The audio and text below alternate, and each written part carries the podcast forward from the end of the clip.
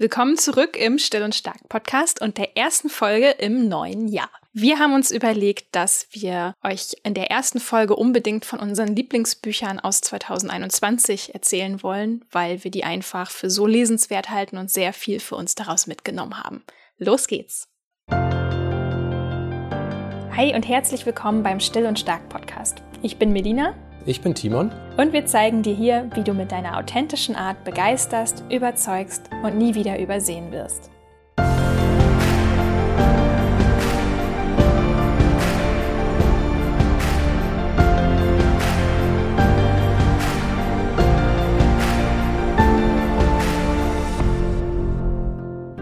Es folgt eine kurze Werbepause. Bevor es weitergeht, möchte ich dir das gesündeste Ritual in Timons und meiner Morgenroutine vorstellen. Und das ist AG1, der Sponsor dieser Podcast-Folge.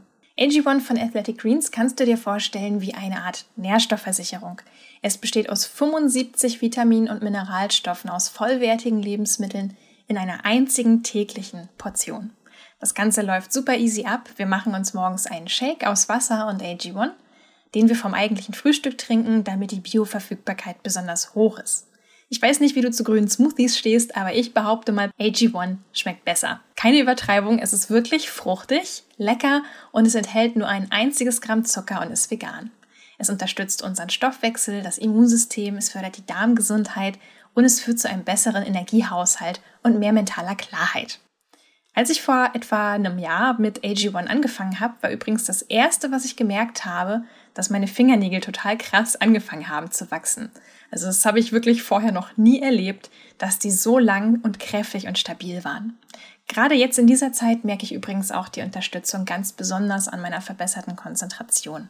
Ich merke einfach, wie viel besser ich durch den Tag komme, wenn ich mich gut um meinen Körper kümmere und wenn ich die Lücken schließe, die es aufgrund von Stress und anderen Einflüssen oft in meiner normalen Ernährung gibt. Wenn du die Wirkung selber testen möchtest, dann empfehlen wir dir einfach mal mit einer Monatsration anzufangen und die Effekte zu beobachten.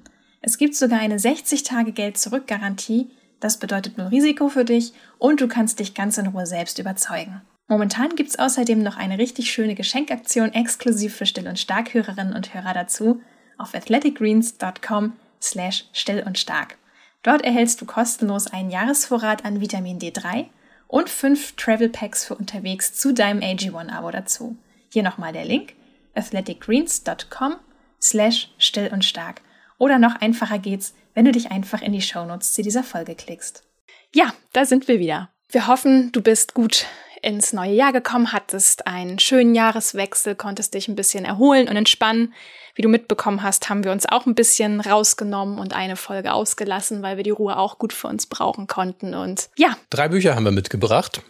Und das erste ist ein Buch, wo ich einfach aus Recherchezwecken mir das mal geholt hat, aber wo ich gemerkt hat, wie wichtig das ist, dass wir das jetzt hier auch in einem Podcast einmal thematisieren. Das Buch heißt Gefühle sind keine Krankheit, warum wir sie brauchen und wie sie uns zufrieden machen. Das trifft bei mir auf jeden Fall schon mal einen Nerv. Ja, das, also das Interessante finde ich geschrieben ist es von einem, ich lese mal vor, Facharzt für Psychiatrie und Psychotherapie, Dr. Christian Dogs heißt er. Er hat eine psychiatrische Einrichtung geleitet über Jahrzehnte hinweg und spricht jetzt so gegen Ende seiner äh, Laufbahn, hat er das Ganze in einem Buch zusammengefasst. Das Ganze ist auch ein Spiegel-Bestseller.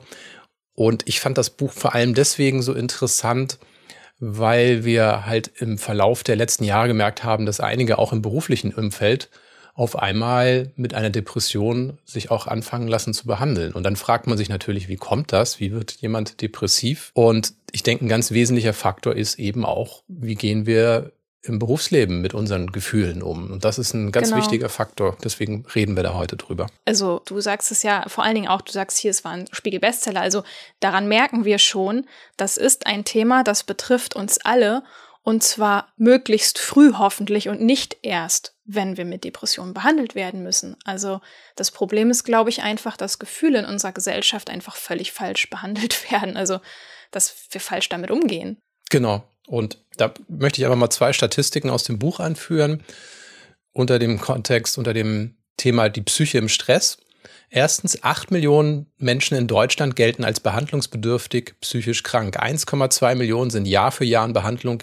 Jeder Dritte leidet einmal in seinem Leben an einer Depression. Das ist das eine.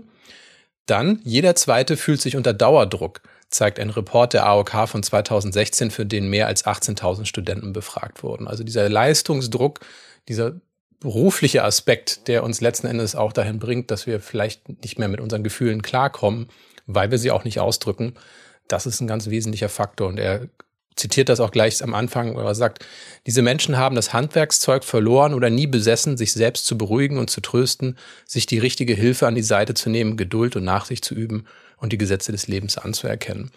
Und das ist ein Faktor, wo ich denke, das passiert sehr, sehr oft auch im Beruf, weil wir da den größten Druck auch verspüren, zu performen, etwas zu leisten und bloß nicht zu zeigen, dass wir irgendwo vielleicht Risse haben halt. Ne? Wie kann man damit denn besser umgehen? Ich fand das sehr, sehr spannend, was hier gesagt wurde. Er sagt, Erkenntnisse und wenn sie noch so einleuchtend sind, reichen nicht aus. Einsichten verändern kein Verhalten. Das funktioniert nur, wenn die Emotionen beteiligt sind. Wenn es etwas gibt, das die entstehende Lücke füllt, etwas, das den Betreffenden befriedigt oder begeistert. Also es braucht tatsächlich mehr als nur Wissen. Man muss tatsächlich sich auch darüber im Klaren sein. Es muss mir auch ein Maß an Zufriedenheit geben, wenn ich eine Alternative finde zu dem, was ich bisher versucht habe. Das heißt, mit anderen Worten, wir haben zu wenig Freude in unserem Leben. Wir haben ja. zu wenig Freude an unserem Arbeitsplatz. Das ja. ist, was uns fehlt. Ja, ganz genau. Und ich denke, ein wesentlicher Punkt für mich war immer gehört und gesehen zu werden in meinen Bedürfnissen. Ich, ich verstehe, dass man nicht alles ändern kann. Aber das Schlimmste finde ich eigentlich, wenn man nicht mal mehr drüber sprechen darf, weil das ja irgendwie negativ ist. Und klar, es gibt die Leute, die nur rumnörgeln. Aber wenn man nicht mehr aussprechen darf, was sich irgendwo in einem aufstaut, was einen belastet, dann führt das genau zu dem, was wir eigentlich nicht wollen, nämlich zu einer Depression und wir geraten irgendwann in die Handlungsunfähigkeit. Mhm. Und das ist nicht unbedingt immer selbstverschuldet, aber man muss anerkennen, dass diese Gefühle irgendwo ihren Platz haben und dass man sie aussprechen darf. Ja, vor allen Dingen ähm, gerade Depression, das bedeutet ja, dass wir über eine viel zu lange Zeit hinweg Gefühle unterdrückt haben. Gefühle der Unzufriedenheit, wir haben uns vielleicht nicht getraut auszusprechen, was wir brauchen, vielleicht auch unterdrückte Wut, die auch gerechtfertigt war, weil jemand unsere Grenzen überschritten hat.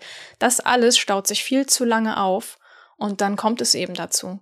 Ja, und auch hier eine ganz interessante Erkenntnis aus diesem Buch. Also was ich sagen muss, dieses Buch geht auf mehr als Depressionen ein. Also es geht auch auf andere Gefühle und Aspekte ein, wo man sagt, okay, irgendwann kommt man auch vielleicht auch deswegen dazu, dass man sich Hilfe in der Psychotherapie sucht. Wie, wie ist das Buch aufgebaut? Ähm, wie muss ich mir das vorstellen? Geht man dort bestimmte Emotionen Stück für Stück durch? Also er geht eigentlich seine, seine klinische Erfahrung durch, wo er sagt, okay, die und die Arten von Problemen habe ich gesehen adressiert so ein bisschen die Ursachen, zeigt dann auch verschiedene Therapieformen auf, auch was er davon hält oder sagt, dies oder jenes macht er, das andere hält er für nicht so sinnvoll, geht auch auf das gesamte Kassensystem ein in Deutschland, wo er sagt, okay, ich finde manche Aspekte, wie Psychotherapie in Deutschland auch gehandhabt wird, finde ich unvorteilhaft. Also ich würde das Buch jetzt nicht als Leitfaden heranziehen und sagen, okay, mir geht's nicht gut und jetzt lese ich dieses Buch und danach habe ich eine Antwort, mhm. sondern es ist eigentlich eher dieses, Buch hilft einem erstmal überhaupt gehört zu werden, wahrgenommen zu werden. Also das ist eigentlich das, was ich in diesem Buch sehe, wo sagt, ah, endlich mal jemand, der es ausspricht und ich fühle mich wahrgenommen.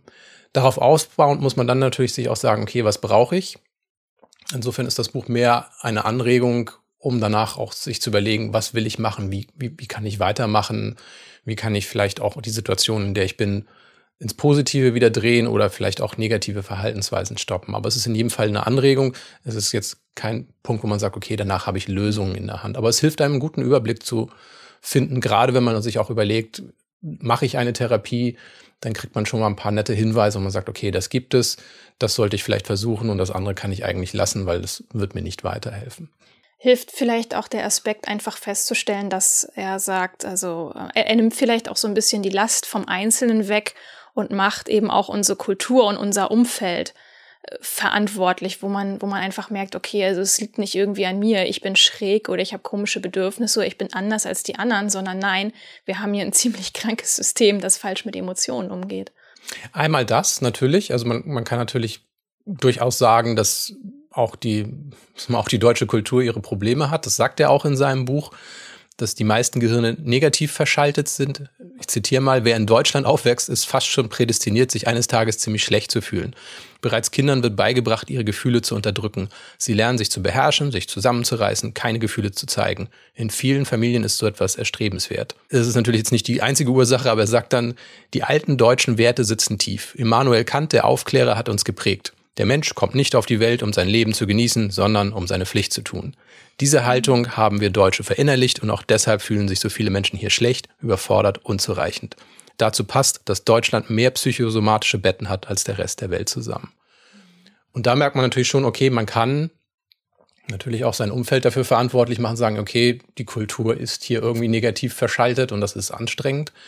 Aber was ich auch sehr gut finde, er zeigt natürlich auch die Verantwortung auf, für sich selbst zu sorgen, Dinge zu verändern. Und das Interessante ist, er führt hier seine eigene Geschichte, seine eigene Kindheit an. Sein Vater war sogar Psychologe, Psychiater, ich weiß gerade nicht was mehr. Aber da denkt man, naja, ist ja super, vielleicht ist er deswegen in diesen Beruf bekommen. Aber er ist super schlecht behandelt worden von seinem Vater. Letzten Endes wurde ihm immer vermittelt, dass er nichts taugt, wurde, wurde verprügelt. Also wirklich eine sehr, sehr, sehr krasse Kindheit, wo er sagt, er ist nachher im, im Internat auch weiter aufgewachsen, überhaupt keinen Kontakt zur Familie. Und er sagt, guck mal, ich selber habe auch geschafft, aus dieser miesen Lage etwas zu lernen und habe geschafft, meinen eigenen Weg zu gehen. Und das finde ich halt eben auch sehr, sehr wichtig, dass er sich selber auch bereitwillig hinstellt und sagt, nee, ich bin nicht der, der schweigende Übermensch, der alles im Griff hat und ich, ich kann dich in Ordnung bringen, sondern sagt, nee, ich habe selber Probleme lösen müssen mhm. und ich weiß, wie schwer das ist. Und deswegen finde ich es ganz gut, dass er nicht einfach nur gesellschaftliche Probleme aufzeigt und sagt, ja, da draußen sind die Probleme, sondern dass er eben auch auf die Ressourcen zeigt, die derjenige selbst auch hat und wo man eben auch Hilfen bekommen kann, diese zu aktivieren. Also von daher schön ausgeglichen und eben finde ich auch sehr transparent, dass es eben nicht der Psychiater ist, der alles weiß und nicht mhm. das äh, arme, hilfsbedürftige Wesen, das jetzt irgendwie dort ähm, ein Heilsversprechen irgendwie bekommt. Klar, es spielen ja auch immer viele Faktoren dabei eine Rolle. Ich finde es nur immer wichtig zu sagen, hey, es liegt nicht immer alles an dir und es ist nicht deine Schuld, dass du so bist, wie du bist. Natürlich musst du im Hier und Jetzt selber zurechtkommen, aber es ist, finde ich, immer trotzdem wichtig anzuerkennen, Dinge sind passiert, wie sie passiert sind, ohne dass du Schuld daran hast. Ja, ein wesentlicher Faktor finde ich eben erstmal, man wird anerkannt in dem, was, was man vielleicht empfindet. Plus zu sehen, ich bin nicht allein, ich bin nicht abnorm, ich bin kein, kein Seltenheitswert. Und ich glaube, diese zwei Faktoren sind sehr, sehr wichtig. Und es ist ja auch offensichtlich ein, ein, Problem, was viele bewegt, wenn es ein Spiegel-Bestseller ist. Merken mhm. wir einfach, es ist auch viel gelesen worden, dieses Buch. Ich wollte gerade sagen, also wir müssen vielleicht gar nicht unbedingt um über Diagnosen, über psychologische Diagnosen sprechen. Das fängt ja schon viel früher an, wo man manchmal das Gefühl hat, irgendwas stimmt mit einem nicht. Nimm, nimm mal das Thema introvertiert sein. Da hast du auch in bestimmten äh, Situationen einfach das Gefühl, was ist denn hier los mit mir? Warum haben alle Freude daran und ich finde das ganz schrecklich? Äh, was stimmt nicht mit mir? Also es sind ja manchmal einfach nur Charaktereigenschaften, kleine Beobachtungen, wo du schon das Gefühl hast, irgendwie falsch zu sein, weil dir einfach so das Gefühl vermittelt wird. Ja. Also wir müssen da gar nicht groß in die Krankheitsdiagnosen rein. Das findet schon viel früher statt, dass man irgendwie das Gefühl hat, nee, irgendwas passt hier nicht. Genau. Letzten Endes sind wir ja irgendwann an einem Punkt, wo man sagt, jetzt geht's nicht mehr weiter. Ich, ich kann nicht mehr. Und das ist eben ein Punkt, wo dieses Buch ja auch ein bisschen früher ansetzt, wo er ganz klar sagt, verdrängte Gefühle machen krank. Das ist so die Kernbotschaft eigentlich, die ich aus dem Buch entnommen habe. Letzten Endes macht es krank, nicht du selbst sein zu dürfen. Ja, er sagt aber auch, wo, woher das kommt, oder zitiert es halt auch. Und ich denke, viele finden sich in solchen Zitaten dann auch wieder. Ich lese das mal vor. Es ist so selbstverständlich, dass jeder Tag mit Unzufriedenheit und Stress beginnt. Ein Blick in den Spiegel und sofort der Schreck, ich sehe nicht gut genug aus. Ich werde alt. Mein Haar ist dünn. Wie soll ich da mithalten? Dann geht es weiter. Bin ich gut genug im Job? Sind andere vielleicht besser? Setzt da nicht gerade ein Jüngerer an, mich zu überholen? Die vielen Diktate von außen, iss gesund, achte auf deine Figur, treibe Sport, bilde dich weiter. Und das sind alles so Punkte, wo man merkt, naja, da fühlt man sich schon abgeholt in dem, was er da sagt. Mhm. Und jetzt, das ist das Nette, er zeigt vorher halt den Aufbau, wie, wie kommt so die menschliche Psyche auf, auf chemischer Sicht zustande, ne, über die Jahre. Und dann fragt er, was glauben Sie, welche Auswirkung diese ständige Unzufriedenheit und dieser ständige Stress auf die Botenstoffe im Gehirn haben? Wer immer unter Druck steht und immer negativ über sich denkt, der produziert Cortisol und Adrenalin. Also nichts von dem, was wir brauchen, um uns wohlzufühlen und gesund zu bleiben, wie etwa Serotonin, Endorphine oder Oxytocin. Ja, du bist dann quasi einfach permanent im Überlebensmodus. Genau, und das ist chemietechnisch. Einfach, chemietechnisch. Und das ist einfach so der Punkt, je früher das ansetzt, umso prägender ist das für unser Gehirn auch schon gewesen. Also wir kommen tatsächlich nicht umhin, auch zuzugeben, sagen, ja, ich bin vielleicht wirklich negativ verschaltet worden von sehr, sehr jungen Jahren an. Und das anzuerkennen, ist einfach auch ein Punkt, wo man sich selber auch besser annehmen kann, sagen kann, okay, vielleicht ist auch die Erwartung, dass ich besonders positiv und, und, und, und auf andere Menschen irgendwie wirken kann, vielleicht ist das gar nicht so gegeben, weil es steckt mir erstmal wirklich buchstäblich im Gehirn, in der Gehirnchemie, so bin ich verschaltet. Der Punkt ist aber natürlich, es muss nicht so bleiben, man kann was ändern, aber es hilft schon, sich anzunehmen und zu sagen, okay, das ist relativ normal, ich, ich sollte nicht mit der Erwartung an mich rangehen, dass ich jetzt groß anders sein muss. Ich muss höchstens was tun, damit es mir besser geht. Ja, ich, ich kann dazu nur nicken. Also ich, ich habe auch selber ähm, gerade die Hand gehoben, weil es betrifft mich einfach auch. Also ich, ich kenne ich kenn diese, diese Ängste, nicht gut genug zu sein, ständig ähm, nervös zu sein, ständig aufgeregt, angespannt zu sein. Das kenne ich auch schon aus äh, frühesten Kindheitsjahren. Von daher auf jeden Fall auch ein Buch für mich. Mhm. Wir machen eine klitzekleine Pause und möchten dir wieder einen großartigen Sponsor vorstellen, nämlich Flowkey. Flowkey ist die App für dich, wenn du dir schon immer gewünscht hast, mal Klavier zu lernen, aber dich nie so richtig getraut hast. Die drei Gründer von Flowkey haben nämlich ein Lernkonzept entwickelt, das dich von Schritt 1 an an die Hand nimmt. Und die App erkennt sogar, ob du wirklich richtig spielst. Auch wenn du ganz neu anfängst, lernst du in ganz einfachen Schritten, deine Lieblingssongs zu spielen. Und ich meine wirklich Lieblingssongs. Also keine langweiligen Übungen und Stücke, sondern Songs, die du auch wirklich aus Film und Fernsehen kennst und magst. Und es gibt mittlerweile sogar über eineinhalbtausend Songs zur Auswahl. Also ich glaube, da ist für jeden was dabei. Ich habe hier übrigens selbst ein Keyboard stehen und ich habe auch vor einigen Jahren mal versucht, mir selbst ein paar meiner Lieblingssongs beizubringen. Allerdings bin ich damals krachend gescheitert. Mir fiel das Dranbleiben ohne Lehrer oder Lehrerin einfach unheimlich schwer und ich wünschte, ich hätte damals schon Flowkey gehabt, denn das Lernkonzept der Gründer macht wirklich einen Unterschied. Ich habe es mittlerweile wieder rausgeholt, mein Keyboard, und es selbst ausprobiert. Aber am besten überzeugst du dich einfach selbst. Teste Flowkey sieben Tage lang kostenlos und sichere dir danach auch gerne 20% Rabatt auf Flowkey Premium. Geh dafür einfach auf flowkey.com slash still und stark oder klick dich in unsere Shownotes rein. Ja, du hattest auch ein sehr schönes Buch, ein Klassiker, muss man ja eigentlich sagen. Welches ist das? Ja, ein absoluter Klassiker. Ich habe äh, zwei Bücher von Viktor E. Frankl gelesen. Ja, das eine heißt Über den Sinn des Lebens und das andere heißt Trotzdem Ja zum Leben sagen. Und für alle, die, die noch nicht so äh, ihn kennen, also Viktor Frankl ist ein österreichischer Psychiater und Neurologe gewesen. Er ist Holocaust-Überlebender gewesen und ähm, ja, er hat, wirklich fürchterliche Dinge äh, durchgemacht. Also ich, ich glaube nicht, dass irgendeiner von uns imstande ist, das irgendwie zu begreifen, was der Mann in seinem Leben äh, erlebt haben muss in den Konzentrationslagern und auch, dass seine ganze Familie dort umgebracht wurde und so weiter. Weswegen ich das gelesen habe, ist vor allen Dingen die Frage, um die sich alles dreht, was er macht. Wann ist ein Leben lebenswert? Und das hat mich einfach so berührt, weil ich halt eben auch zu dieser Gruppe Menschen gehöre, die sich halt sofort schlecht fühlt, wenn sie nichts leistet. Also, ne, wann ist ein Leben lebenswert? Und man muss, man muss halt daran denken, er hat das natürlich aus einer Perspektive geschrieben in der Nazi-Zeit. Also die Nazis haben sich angemaßt, einfach zu bestimmen, welche Leben für sie lebenswert sind und welche nicht. Also Juden wurden getötet, Menschen mit Behinderung wurden getötet und noch viele, viele andere. Richtig, richtig schlimm. Und deswegen hat mich das einfach so berührt, weil klar, also rational wissen wir alle, dass der Wert eines Menschen nicht von dem abhängig ist, was wir alles tun, nur was zeigt unser Verhalten? Was machen wir unbewusst trotzdem? Und da rechne ich mich einfach wirklich auch dieser Gruppe zu, die sofort kribbelig und, und ja, voller Schamgefühle ist, wenn sie mal einen Tag äh, nicht so viel schafft. Weißt du, ich bin dann einfach einen Tag nicht produktiv gewesen. Ich merke immer, ich habe nur eine Stunde gearbeitet. Andere sitzen in ihren Büros und arbeiten da acht bis zehn Stunden oder andere haben eine 60-Stunden-Woche oder wir müssen gar nicht so weit gehen. Eine normale 40-Stunden-Woche reicht auch. Und ich fühle mich trotzdem schlecht, weil ich weiß, das ist nicht, was ich schaffe.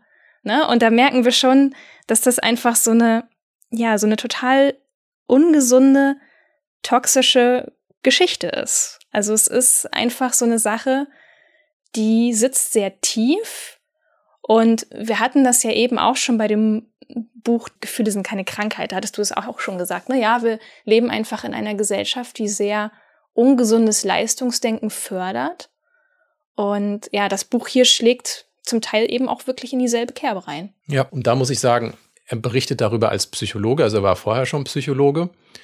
Und er berichtet halt einfach, also er, er, guckt aus einer psychologischen Sicht auf diese ganzen Erlebnisse. Also es geht weniger darum, jetzt hier den, den nächsten Holocaust-Bericht zu lesen, sondern es geht darum, sich vor Augen zu führen, sagt, wie kann man in so einer auswegslosen und trostlosen Situation, in einer hoffnungslosen Situation, trotzdem einen Aspekt finden und sagt, wie schaffe ich es weiterzumachen? Und es geht gar nicht darum, dass man das jetzt auf sich projiziert, sondern es geht darum, auf einer abstrakten Ebene zu erkennen, okay, wenn so jemand mir aufzeigt, mit welcher, mit welcher Blickweise er geschafft hat, diese Situation zu durchstehen, dann kann ich da auch lebend aus meiner Situation rauskommen, ohne dass ich mein Leben irgendwie aufgebe oder einfach hoffnungslos bin. Ja, genau. Das ist ein wichtiger Punkt, aber bei mir ist es tatsächlich so, ich habe es tatsächlich äh, deswegen gelesen, beziehungsweise bei mir ist es deswegen einfach so hängen geblieben, weil es eben um den Wert des Lebens ging. Weil es um den Wert ging, du bist liebenswert und du bist wertvoll, auch wenn du gerade nicht funktionierst. Mhm. Das war für mich einfach der entscheidende Punkt, weil das für mich einfach so ein, wo, weil ich merke, dass das das ist, woran ich halt arbeiten darf. Jeden Tag. Also wie gesagt, ich, ich merke das, ich werde dann total kribbelig und ich weiß einfach, das ist ein sehr fragiles Lebenskonzept. Weil was passiert denn, wenn ich nicht mehr kann? Was passiert, wenn ich älter werde? Was passiert, wenn ich krank werde? Dann kann ich nichts mehr leisten oder dann kann ich weniger leisten. Oder äh, frag mal ältere Menschen. Es gibt, es gibt diese Gruppe von älteren Menschen, die genau dieses Problem haben, dass die ihren Wert davon abhängig gemacht haben, was sie leisten können. Und das können sie jetzt nicht mehr. Und die sind furchtbar betrübt und verbittert, weil sie das nicht mehr können. Und die Frage ist, was für ein Mensch möchte ich denn werden? Woran möchte ich meinen Wert koppeln? Wie möchte ich mich sehen? Und das, das ist wirklich bei mir ähm, sehr aufgerüttelt worden durch dieses Buch. Ja, kann ich gut nachvollziehen. Das sehe ich bei vielen, dass sie tatsächlich in dem Moment, wo die Leistung aufhört oder geringer wird, auch merken, dass das Gefühl von Anerkennung für sich und die Wertschätzung für sich irgendwie das Gefühl haben zu verlieren. Das Gefühl ist ja auch real. Also du hast ja von extern das auch wirklich durch die Arbeitswelt. Ne? Wer nicht mehr genug leisten kann, der landet irgendwann tatsächlich auf dem Abstellgleis. Frag zum Beispiel mal Mütter, die nach der Geburt ihrer Kinder vielleicht nicht mehr so viele Stunden im Büro absitzen können wie vorher. Wie fühlen die sich, weil sie flexible Arbeitszeiten brauchen, aber immer schief von der Seite angeguckt werden? Oder chronisch kranke Menschen, die total top in ihrem Beruf sind, aber die eben auch Bedürfnisse haben, dass sie sich ihre Arbeitszeiten anders einteilen möchten und es nicht dürfen. Das äh, in so einer Welt leben wir. Mhm. Okay, und das heißt, du hast jetzt für dich durch das Lesen dieser Bücher oder dieses Buches einen positiven Antrieb gehabt. Du sagst, okay, das, das hat mir geholfen, mich zu entkoppeln von, von äußeren Werten und, und Antrieben. Also nicht, dass du es jetzt final äh, geschafft hast, aber wo du sagst, hey, das ist wirklich aufrüttelnd und das hilft mir darüber, anders ja. zu denken. Also meine Therapeutin war sehr stolz, als sie diese Erkenntnis von mir gehört. Ich habe ihr das genauso erzählt wie jetzt gerade im Podcast und ähm, fand sie gut. Es ist wirklich, ich würde sagen, das Buch hat mich einfach an eine sehr, sehr wichtige Wahrheit erinnert, die ich eigentlich kenne, aber die ich die ich so nicht gefühlt habe. Dieses, du bist wertvoll, auch wenn du gerade nicht funktionierst. Du musst nichts tun oder leisten, um dir dein Leben zu verdienen, um dir deinen Platz im Leben zu verdienen. Sondern du bist einfach da, du hast dieses Geschenk einfach bekommen. Du hast nicht darum gebeten, du hast nicht danach gefragt, du musstest nichts dafür tun, nicht dafür arbeiten, du hast es bekommen und du bist jetzt da und du bist wertvoll, wie du bist. Ja, Guter Punkt, ja. Also auch eine sehr philosophische Frage einfach. Ne? Also es ist nicht nur psychologisch, es ist auch wirklich philosophisch. Wann bist du, wann hast du einen Sinn? Wo siehst du deinen Sinn? Ja, das stimmt. Ja, von daher ein sehr, sehr schönes Buch. Ich habe es auf Englisch mir angehört, obwohl es ein deutscher Autor ist. Aber ich fand das auch sehr, sehr hilfreich, weil es erdet einen auch in den, in den eigenen Vorstellungen davon, was, was gut und was wertvoll ist halt. Absolut. Du hattest noch ein weiteres Highlight Vielleicht magst du da noch mal ganz kurz drauf eingehen. Ja, eigentlich ist es Nee, das ist die meistgehörte Folge in 2021 gewesen. Und zwar die meistgehörte Still und Stark Folge aus dem letzten ja, Jahr. Ja, und zwar, wir, die Folge war 41, negative Gedanken stoppen, was wirklich hilft. Mhm. Und da hatten wir über das Buch äh, Chatter, The Voice in Our Head, Why It Matters and How to Harness It von Ethan Cross gesprochen. Und das Nette ist jetzt eigentlich, das Buch kommt im Februar 2022 auf Deutsch raus. Perfekt, also man kann es bereits jetzt vorbestellen. Richtig, genau. Einmal das. Und es ist auch, es ist, ich finde es immer sehr schön, natürlich auch, wenn man merkt, das sind Leute, die sich wirklich intensiv mit dem Thema beschäftigt haben und auch mal den wissenschaftlichen Hintergrund haben, dass das nicht irgendwie so ein Wuhu-Idee ist, sondern du sagst, nö, das ist wissenschaftlich abgesichert. Und in dem Fall Ethan Cross ist Professor für Psychologie und Management an der University of Michigan. Und das Buch geht eigentlich darum, wie wir es schaffen, also Chatter, den inneren Dialog, die, die Stimme, die man im Kopf hat, wie man die sinnvoll zu, nutzen kann. Dass man prinzipiell Gedanken mit sich rumträgt und die verarbeitet, das ist normal. Das ist ein Prozess der Selbstbeobachtung und Reflexion.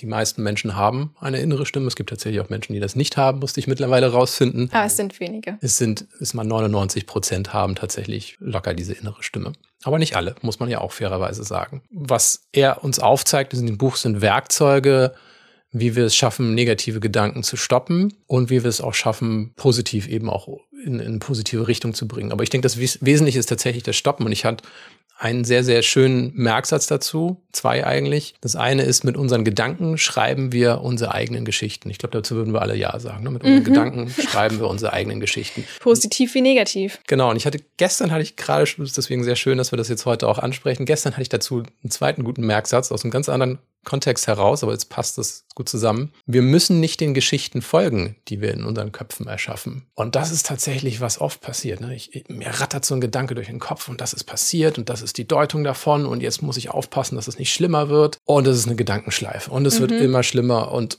wenn man sich dann ein bisschen beobachtet, merkt man, Mensch, das geht ja jetzt schon seit einer Stunde so. Und das geht jetzt schon seit Tagen so. Und, und ich kann diesen Gedanken nicht loslassen und, und, und ich weiß nicht wie. Und das äh, hier letzten Endes gesagt wird, es ist ein zwanghaftes Aufwärmen vergangener Ereignisse, nämlich Grübeln. Und eine angstbesetzte Vorstellung von zukünftigen Ereignissen, nämlich Sorgen. Und ich glaube, wir kennen das in der einen oder anderen Weise. Vielleicht nicht so schlimm, aber wer darunter leidet, und es ist, ist ja Fakt, das ist, es ist faszinierend, ne? wenn man sagt, das ist die meistgehörte Folge mit Abstand. Ja. Mit Abstand. Ja dann merken wir, dieses Grübeln und dieses negative Grübeln nimmt offensichtlich Formen an, wo man sagt, ja, da müssen wir alle uns mal irgendwo zur Ordnung rufen, sagen, okay, ich muss, ich muss mir jetzt mal selber helfen. Ich muss ja nicht irgendwo erst in der Psychotherapie irgendwo dann erkennen, dass es nicht weitergeht. Ich kann vorher schon etwas tun und genau. diesen Kreis durchbrechen. Also an dieser Stelle auf jeden Fall nochmal der Appell. Das war Podcast Folge 41, sagtest du. Ruhig nochmal reinhören. Da fasst Timon die Highlights aus diesem Buch sehr schön zusammen und natürlich die gute Nachricht vorbestellen kann man das Buch jetzt mittlerweile auch in deutscher Sprache. Genau. Perfekt. Die Folge ist natürlich super hörenswert und ich würde das auch jedem empfehlen, der sich jetzt hier davon angesprochen fühlt und sagt, hey, das ist genau mein Ding. Ich denke viel zu viel über, über die Zukunft oder Vergangenheit nach und vergesse dabei den Tag, an dem ich jetzt hier was machen kann. Und deswegen ist es eine schöne Erinnerung, dass man nicht nur einfach sagt, oh, war ein tolles Buch, sondern nach einem Jahr auch merkt, okay, hier sind wichtige Werkzeuge. Und das ist gerade im Gespräch erstmal anerkennen, okay, mir geht das auch manchmal so, ich verstehe dich. Und verstanden werden ist ganz, ganz wichtig, damit man überhaupt ein Gespräch auch weiterführen mag. Puh, okay, also wir merken, das ist jetzt auf jeden Fall äh, tiefsinniger Stoff gewesen. also es geht schon an die Substanz. Es sind wirklich Bücher, bei denen man sich tief in die eigene Persönlichkeit mal eingraben muss und sich auch so selber auf die Schliche kommt. Was würdest du sagen, ähm, nochmal in einem einzigen Satz, wer sollte diese Bücher lesen? Für wen sind die Bücher am besten geeignet, die wir jetzt vorgestellt haben? Also wenn wir mal mit dem Gefühle sind keine Krankheit anfangen, dann denke ich, ist das eigentlich für jeden was, um mal über, überhaupt über sich was zu erfahren, über seine Mitmenschen, weil die, die größte Problematik entsteht ja in dem Moment, wo ich mich selber nicht verstehe weil ich dann auch andere nicht verstehen kann. Und oft sind das so Sachen, wo man sagt, ja, man hat Gefühle weggedrückt und versteht nicht, warum die anderen ihre Gefühle nicht auch noch wegdrücken können. Weil ich denke, wir wollen einander helfen, aber manchmal wissen wir auch gar nicht, wie wir das können oder mhm. wissen einfach zu wenig. Und das ist einfach ein, ein lockerer Einstieg, wo man sagt, okay, damit kann ich anderen helfen und damit kann ich zumindest schon mal sagen, ich habe schon mal was dazu gelesen, gehört und habe ein bisschen mehr Verständnis oder merke auch vielleicht manchmal, wie wenig ich selber bisher weiß. Nett und locker.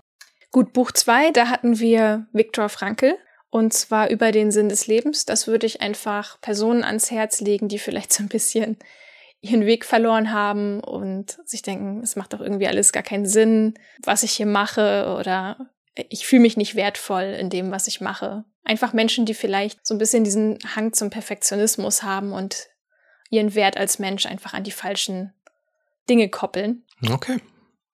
So, letztes Buch, Chatter. Das ist, glaube ich, wieder so ein Buch, das uns alle irgendwie angeht was unsere negativen Gedankenschleifen angeht, richtig? Ja, ich glaube, diejenigen, die den Titel hören, Chatter, die Stimme in deinem Kopf, wie wir unseren inneren Kritiker in einen inneren Coach verwandeln und die dann merken, okay, das Problem kenne ich, die werden jetzt schon wissen, dass sie das Buch gerne nochmal auf Deutsch vielleicht auch lesen wollen. Und ich denke, da es die meistgehörte Folge des Jahres war, sind das wohl sehr, sehr viele. Allerdings. Ja, vielen Dank fürs Zuhören. Wenn dir die Episode gefallen hat, dann kannst du gerne eine Rezension hinterlassen bei Apple Podcasts mit einer entsprechenden Bewertung. Bei Spotify kannst du uns mittlerweile auch bewerten. Darüber freuen wir uns natürlich auch, weil es, das hilft natürlich auch zu sehen, wenn etwas gut ankommt. Und wenn du noch irgendwelche Anmerkungen, Ideen, Anregungen hast, dann schreib uns gerne direkt. Das hilft uns, dass wir auch mit dir persönlich dann in Dialog kommen können. Wir wünschen dir erstmal alles Gute, viel Freude mit den Büchern, falls du eins davon liest. Und bis dahin, bleib still und stark. Ciao. Ciao.